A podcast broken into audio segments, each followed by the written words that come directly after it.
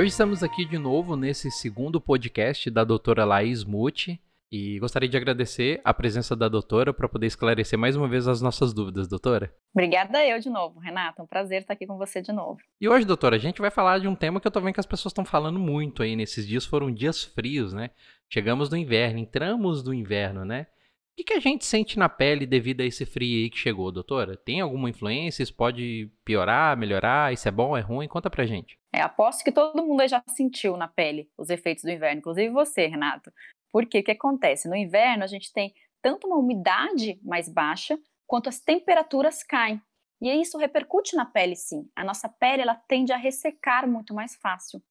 E a gente sabe que a nossa pele é a nossa barreira cutânea. Então, ela que, que evita que tudo fique penetrando, certo? Então, se a gente está com uma barreira que não está restaurada, se a gente está com a pele mais ressecada, é como se a gente estivesse com uma esponja toda aberta. Então, fica muito mais fácil tudo penetrar nela, inclusive aumenta até as chances da gente ter algumas dermatites irritativas ou até dermatites alérgicas, desenvolver alergias por conta dessa barreira não estar reparada. Então, no inverno, a repercussão é essa: a nossa pele tende a ressecar muito mais fácil. Então, no inverno, tem que acender meio que um alerta de cuidado e atenção com a pele, é isso? Com certeza. Então, a gente precisa evitar aí os banhos muito quentes e demorados, até evitar agressões maiores durante o banho. Então, já eu já sou super contra o uso de esponja, buchas, né? E o brasileiro gosta muito de usar isso, né, no banho, de sentir bem limpinho. Mas evitar principalmente ainda no inverno isso. Se precisar usar uma esponja, uma bucha já só no pé, um dia que você ficou com o pé muito sujo. Se não, é, é o sabonetinho ali com a sua mão mesmo.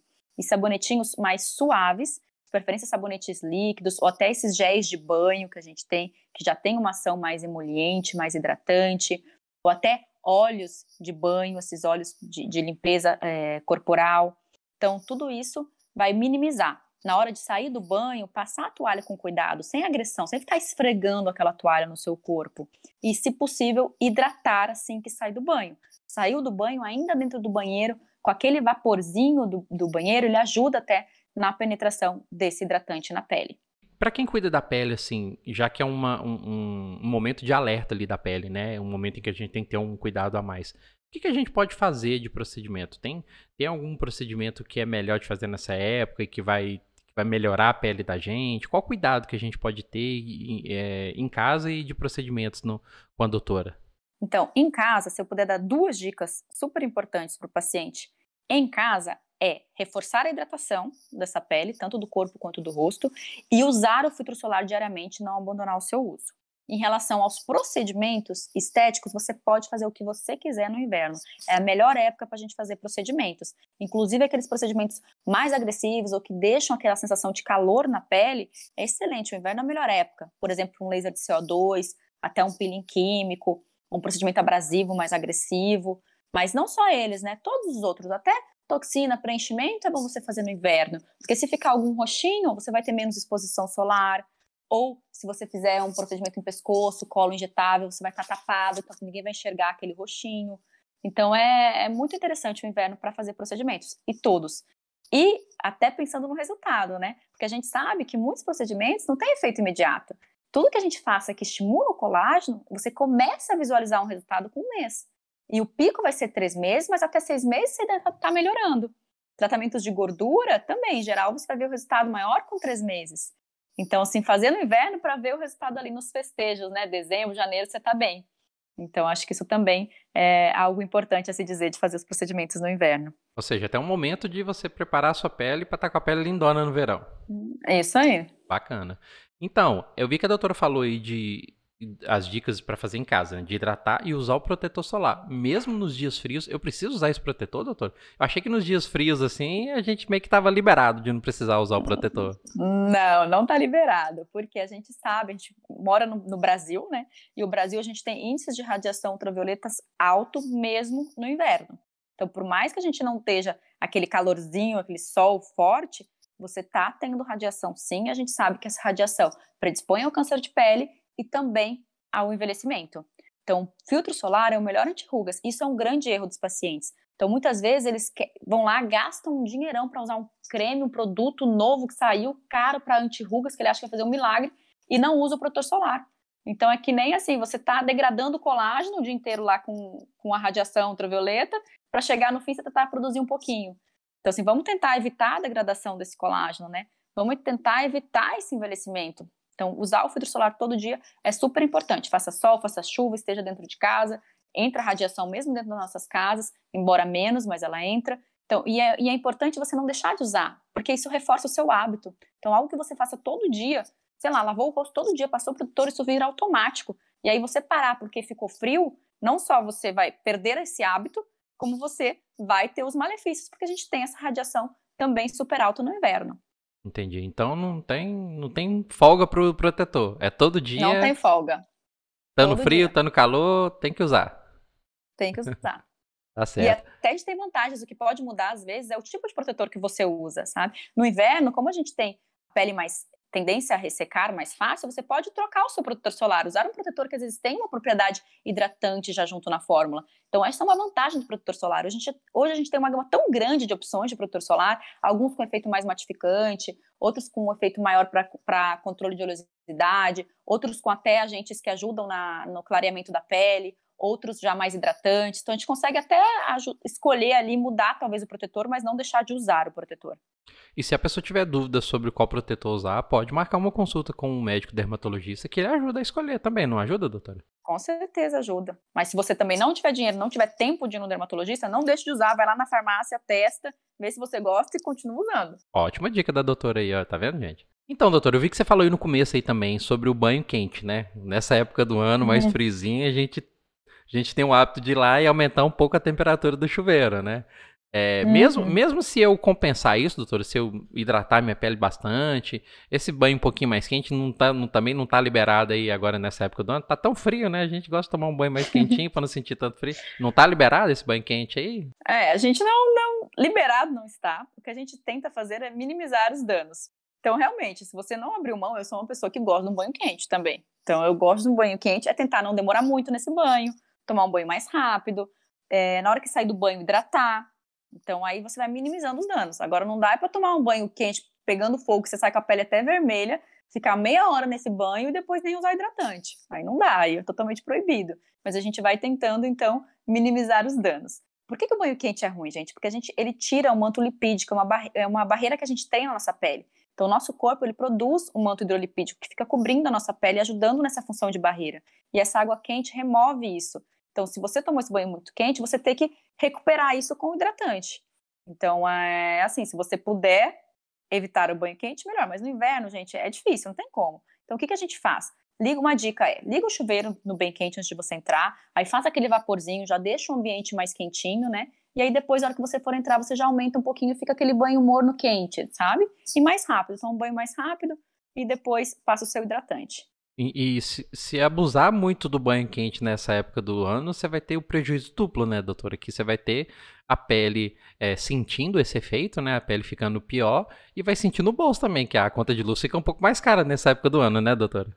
É verdade, vai sentir no bolso e vai ter que gastar mais com hidratante mais caro depois, né? Tá vendo? Agora, conta aqui pra mim, doutor. O doutor falou que tem que compensar usando hidratante. vou contar uma coisa pra doutora que acho que você vai até brigar comigo. Eu não tenho o hábito de usar hidratante, doutora. Você tem alguma dica para mim? Existe um hidratante, tipo assim, que eu posso usar só uma vez na semana? Usei uma vez na semana, eu tô de boa a semana inteira. Tem, existe isso? Não, não existe um hidratante que dure a semana toda. Existem diferentes hidratantes, sim. Alguns eles são mais emolientes. Então, por exemplo, hidratantes que são feitos para pele com dermatite atópica, eles têm um potencial de restaurar a barreira muito maior. Eles são mais caros né? Mas eles realmente têm uma capacidade hidratante muito maior. Então, você que usa uma vez por semana, então quando você usar, você usa um desses, entendeu? Um desses Entendi. hidratantes mais potentes. Não vai durar uma semana, mas já vai ser melhor do que se você usar um hidratantezinho mais comum, que não tem essa capacidade de restaurar tanto a barreira, tá? E outra dica é tentar no banho, de minimizar esses danos. Então, como eu falei, o banho quente ser mais rápido e no dentro do banho, você tentar usar, ensaboar mais as áreas íntimas, áreas que realmente necessárias. Você não precisa ficar passando sabão em todas as áreas e um monte de sabão, porque o brasileiro tem aquele costume, né, que adora uma espuma, adora esfregar, adora se sentir bem limpo, né? Então é aquilo, usar, escolher um sabonete adequado, sabonetes mais emolientes. Hoje a gente tem vários géis de banho, inclusive géis de banho feitos para pele com dermatite atópica, então você pode usar esses géis de banhos que não é, prejudicam tanto a barreira e ainda ajudam um pouco na emoliência. Existem óleos de banho também que você pode estar usando. Então você vai tentando ver o que, que encaixa melhor na sua rotina, né? Então, ah, não consigo, não adianta, eu não vou usar hidratante todo dia. Então não adianta eu prescrever um hidratante para essa pessoa todo dia. A gente vai ter que entender o que, que é a rotina dele e adaptar aí, um, um, minimizar os danos, né? Tentar fazer o máximo que é possível para aquele paciente. A cultura que a gente tem de usar aquela esponja vegetal, né, doutor? Que parece uma lixa Pelo de lixar de a parede, Deus, né? Quero morrer a hora que eu vejo aquela esponja vegetal. Nenhuma esponja. E a minha mãe, eu vou te falar, quando a Luísa nasceu, era uma briga, a minha mãe, porque ela queria, porque queria, minha avó, bisa, todo mundo, tinha que esfregar a pele do bebê com toalhinha, entendeu? Queriam que eu esfregasse com toalhinha. Não, é só sabonete, é mão, gente. Não precisa de, de, de, toalhinha, de... é uma mania que a gente tem. Imagina a pele do bebê ainda, né? É muito sensível, muito né? isso, né? É, a gente vê muito isso. As pessoas têm aquela necessidade de usar esponja mesmo. Não tem que ter esponja, não sai até mais barato, né? Você economiza, não precisa usar esponja, esponja não fica ali suja, né? Exatamente. É, é, aqui na minha casa, a, a, minha esposa, de vez em quando, ela usa o óleo, né? O óleo para hidratar a pele. E ela costuma falar que quando ela usa, ela sente que a pele fica mais hidratada. É, existe isso? O óleo ele é melhor? O que, que é melhor, o óleo ou o hidratante para hidratar a pele? Se tiver que escolher, o hidratante é melhor que o óleo. Mas o óleo é uma boa opção para preguiçoso, preguiçoso, sabe? Eu sou uma pessoa que muitas vezes no inverno acaba usando muito óleo também. Por quê? O óleo, existem óleos que você deixa dentro do seu box, né? Então você terminou o seu banho, você passa esse óleo e depois só dá uma enxaguada. E, aqui, e ele fica ajudando na hidratação, sim. Entendi. Ele diminui a perda de água durante o dia. Agora, a dica é não usar os dois. Então, um erro, às vezes, a pessoa passa o óleo no banho e ela sai e, e vai usar o hidratante. Aí não faz sentido, porque o óleo que você usou no banho vai diminuir a penetração do seu hidratante que está usando depois. Então, se possível, use o hidratante depois do banho. Não dá, você sabe que naquele dia bateu a preguiça, não vai conseguir usar, e aí você usa o óleo no banho. Ele é melhor do que não usar nada, ele hidrata sim, mas não é o mesmo poder de hidratação do que um hidratante. Entendeu? Bacana, bacana, doutor. É, e, uhum. quem, e quem tem aqueles cuidados ali com a pele, né? Minha esposa ela tem um ritual ali todo dia. Ela acorda cedinho e lava o rosto e passa um produto aqui, um produto pro olho, um produto para ali, hidrata a pele, né? Aquele monte de coisa. No inverno, isso tem que mudar? Você precisa mudar algum produto? Você tem que adicionar alguma etapa nessa, nesse cuidado aí? Como que funciona? Em geral, então, novamente, não é uma regra, então depende do tipo de pele do paciente e se ele vai sentir essa mudança do inverno, mas normalmente a gente acaba tendo que mexer um pouquinho nessa prescrição para reforçar mais essa hidratação, mas não que vai mudar muito a rotina, sempre vai ter uma limpeza, pode ser que mude o sabonete para um sabonete uma pele mais sensível no inverno, por exemplo. Entendi. Então, mas sempre vai ter um sabonete, sempre vai ter um, um, geralmente um produto antioxidante pela manhã. Pode ser que ele mude, então no inverno você prefira um antioxidante que já tem um pouquinho mais de hidratação. Né? Vai ter sempre protetor, protetor solar. Pode ser que mude o protetor solar, o veículo, para que você tenha um pouquinho mais de hidratação, mas vai ter o protetor solar ali. À noite, você em geral vai manter o uso do ácido, só que como está no inverno, pode ser que a sua pele irrite mais fácil com ácido. Então, talvez você tenha que mexer na concentração desse ácido, ou na frequência desse ácido, ou reforçar mais a hidratação. Usar ainda um hidratante mais regular, tipo 30 minutos antes de aplicar o ácido. Então, a gente vai ter pequenas mudanças, sim, mas isso não é uma regra. Se você está usando a sua rotina, você entrou no inverno, sua pele está indo maravilhosamente bem com aquela rotina, você não precisa mudar, não é obrigatório, entende? Mas é algo que geralmente a gente sente essa necessidade. Por isso é comum o paciente voltar ali antes de começar o inverno para fazer uma mexidinha nessa prescrição. Entendi. E quanto a essa hidratação, doutor, é, eu, eu, vejo muitos os médicos, né, os profissionais falando que é super importante você se hidratar tomando água, né, e aqui eu busco fazer isso sempre. É, essa hidratação pele e hidratação água, elas têm alguma ligação? Tipo assim, se eu, se, eu, se eu tomo muita água, eu não preciso hidratar tanto a pele, ou se eu estou hidratando a pele de alguma forma, isso ajuda nessa hidratação com água? É, um, um substitui o outro? Nossa, excelente pergunta, Renato. Não que um substitua o outro, os dois são importantes. Então a gente tem que hidratar com hidratante sim, mas beber no mínimo 2 litros de água por dia é super importante para o organismo como um todo. E a pele é o nosso órgão externo, então ela está repercutindo aí, é o órgão que a gente está visualizando, né?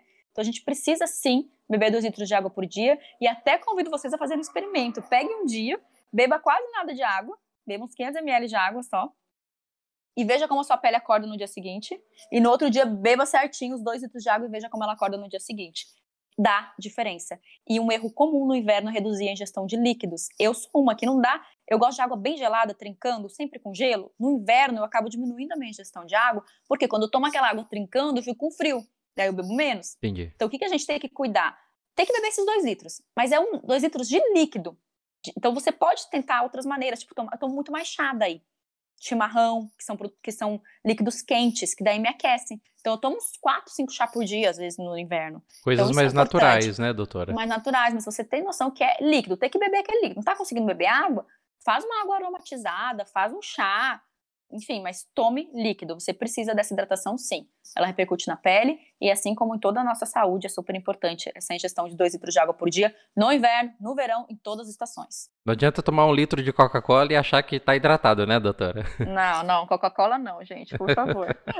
mas água com gás vale. A, Quem opa, de coca, a, às vezes troca por uma água com gás. Né? Água com gás e limão reina aqui em casa, doutora. Tem bastante. É, eu amo também, amo água com gás com limão. É. Então, doutora, para a gente finalizar, né, só abusar um pouquinho mais da boa vontade da doutora aqui, é, o que, que você poderia dar de dicas gerais nesse momento de inverno para a gente? Tá, então vamos lá. Relembrando as dicas que a gente deu aí durante o podcast. Beber no mínimo 2 litros de água por dia, evitar banhos muito quentes e demorados, evitar ensaboar demais o corpo, evitar buchas, usar hidratante logo depois que saiu do banho, ali no box, ainda no banheiro, com aquele vaporzinho para ajudar na penetração. Lembrar de tratar os lábios, que a gente esqueceu de falar aí, mas é super importante no inverno, a gente sente muito essa área, o ressecamento. E não abandonar o filtro solar. Usar o filtro solar todos os dias, mesmo no inverno. Então, essas são minhas dicas aí de cuidados com a pele no inverno.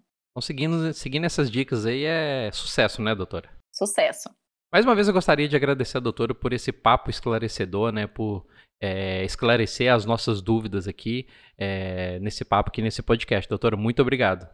Eu que agradeço, Renato. Um abraço. Espero que todo mundo tenha gostado e até o próximo podcast da doutora Laís Mude.